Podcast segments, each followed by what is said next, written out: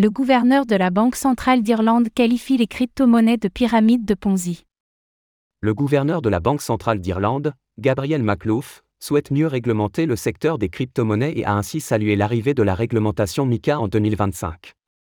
Il a également souligné la différence entre les stablecoins et les autres cryptos, dont le Bitcoin, BTC, et l'Ether, ETH, qui selon lui, constituent des tickets de loterie voire des pyramides de Ponzi.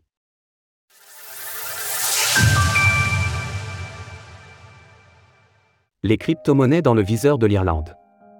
Gabriel Maclouf, le gouverneur de la Banque centrale d'Irlande, a publié un communiqué visant à développer son approche du secteur des crypto-monnaies et à déterminer dans quelle mesure il était possible, selon lui, de l'encadrer pour mieux protéger les investisseurs. S'appuyant sur le Crypto Winter de 2022, jonché d'événements extrêmement difficiles à digérer pour l'écosystème, mais également pour son image, particulièrement FTX, etc., le gouverneur a mis en exergue les risques liés à ce marché, mentionnant l'absence de protection des consommateurs, la publicité agressive et trompeuse, le risque de contagion, l'utilisation inappropriée des actifs des clients et la qualité insuffisante des réserves de certaines crypto-monnaies. Selon Gabriel Maclouf, la population irlandaise n'est que relativement exposée aux crypto-monnaies, mais les risques induits seraient suffisants pour encourager un encadrement plus strict à échelle globale. Il a, à ce titre, salué l'arrivée de la réglementation MICA, dont la mise en place sur le marché est attendue pour 2025. Il s'agira d'ailleurs de la première réglementation concernant les crypto-monnaies pensée à aussi grande échelle.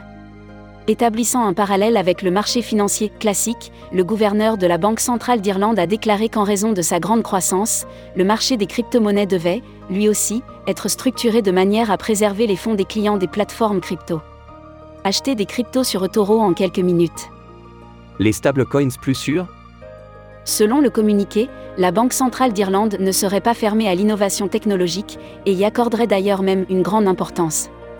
À ce titre, le gouverneur a qualifié les outils de la finance décentralisée, DeFi, tels que la blockchain et les smart contracts de pas en avant, notamment dans la mesure où ces derniers permettaient de faciliter l'accès au financement pour les petites et moyennes entreprises.